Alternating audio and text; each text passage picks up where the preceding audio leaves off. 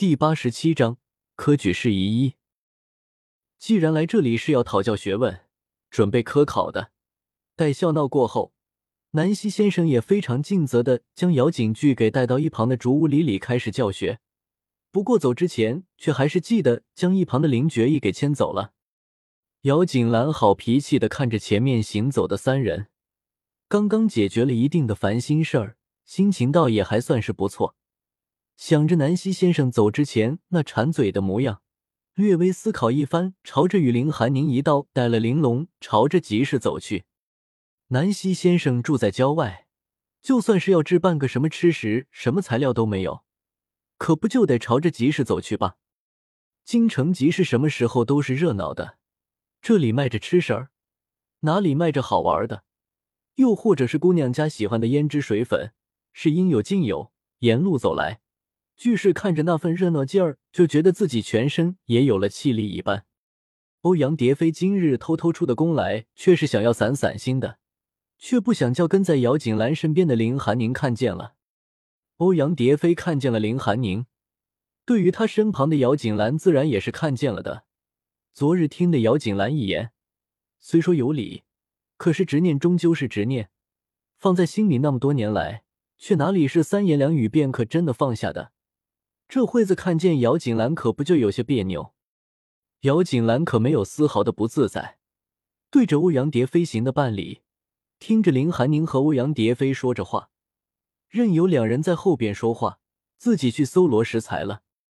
听着姚锦兰是要为南希先生整治吃食儿，欧阳蝶飞倒是来了好奇心。本来以为他不过是说说罢了，一个国公府的嫡女，吃食自有人精心伺候着。哪里就会懂得这些了？开始看着好玩，不过一会儿，欧阳蝶飞就想着要走的，却在听着说林觉义、姚景句俱是在南溪先生哪里的时候，便舔着脸开口问自己可否一起去。一句话让在场的三个人怔愣在哪里。林寒宁咬着下唇，不知道说什么。欧阳蝶飞喜欢自己哥哥，他是早就知道的。如果哥哥喜欢蝶妃公主的话，上了驸马虽然有些委屈哥哥，却也不错。可是现在哥哥已经定亲了，而且他也喜欢姚锦兰，现在面对欧阳蝶妃，可不就有些尴尬？听见欧阳蝶妃要一起去，姚锦兰心里倒无甚感想，身后的玲珑却不高兴了。不过自己却只是一个丫头，没有她说话的份儿，可脸色虽说不上难看。却也着实不怎么柔和。欧阳蝶飞看着面前几个人这个样子，刚刚想要说不去了的，却不想姚锦兰却一口答应了。看着对面女子那坦荡的神情，欧阳蝶飞心里没有底，分不明她到底是个什么心思。不过到底还是跟着去了。带回到了南溪先生的地方，到底能进厨房的，也就是姚锦兰和玲珑两个人了。不说欧阳蝶飞。就是林寒宁也是不成的，只能在外面清静的地方坐着，闻着从厨房里传来的香味儿。却说这里自是一番火热，教书的房里却也颇不冷清。刚刚进门的伊始还是南希先生来教授这个新进门的徒儿，因这好歹是自己选的，虽然不似林觉一一般天赋异禀，却也颇为聪颖，很多节点不需多说。稍微提点一句便好了，却在讲着为人之道时，南希先生看着坐在一旁冷若神邸的林觉意，意有所指的说了几句，大意是做人面对事情虽不能一度的谄媚讨好失了气节，但也不能若某人一般清高孤冷，免得最后连媳妇儿都不能取悦。好歹是在讲究实文，却说到这个，一说这个。南希先生便是满肚子的气呀！从林觉义出师起，教过一个天才弟子，等闲之人却也入不了他的眼。早早的想着，林觉义可定亲生下孩子，好让他再做一把施工的瘾。这人却半分没有动静。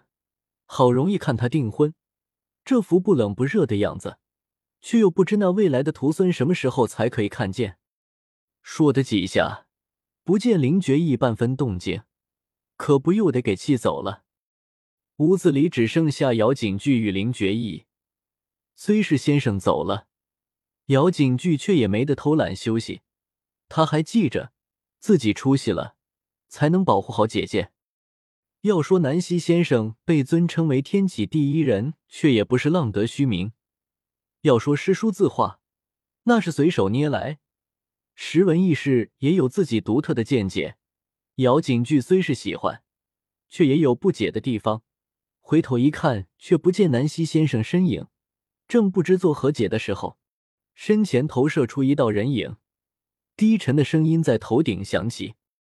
两人也不带说什么其余的话，一个教一个学，不见半分生疏。这边。为着即将到来的科举，姚景巨可是说是将自己所有的心力都已经花费了进去。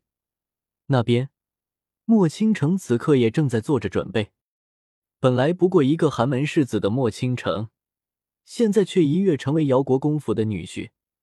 为着自己的女儿，杜氏都得拜托自己的哥哥将莫倾城待在身边指导一下。既然已经注定女儿会嫁给这个人。怎么着，杜云兰也会去将莫倾城的家世人品给调查一番。这番探查下来，发现虽然家世不咋地，不过人品学问倒还是不错的。为着女儿将来过得好一些，杜氏现在最大的希望就是莫倾城可以争气一些，待他榜上有名之后再来迎娶姚希韵，那么怎么着，女儿脸上也会好看一些。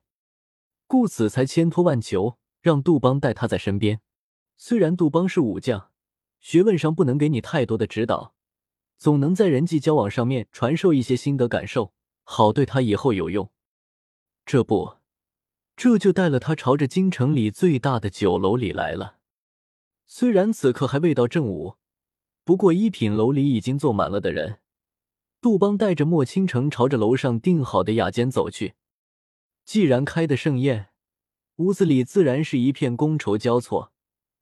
酒过三巡之后，众人就着京城里最近的事讨论了起来，其中也涉及到一些国公府发生的事情。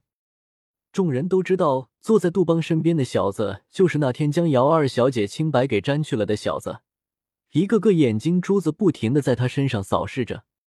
那些个年纪大一些的虽然是打量，却还好；可是那些年纪轻一些的目光里的内容就不是那么的简单了，轻慢。看不起、羡慕、嫉妒都有。莫倾城努力的忍住了心中翻滚的情绪，才不至于让自己在这么多人面前将自己真实的情绪给表露了出来。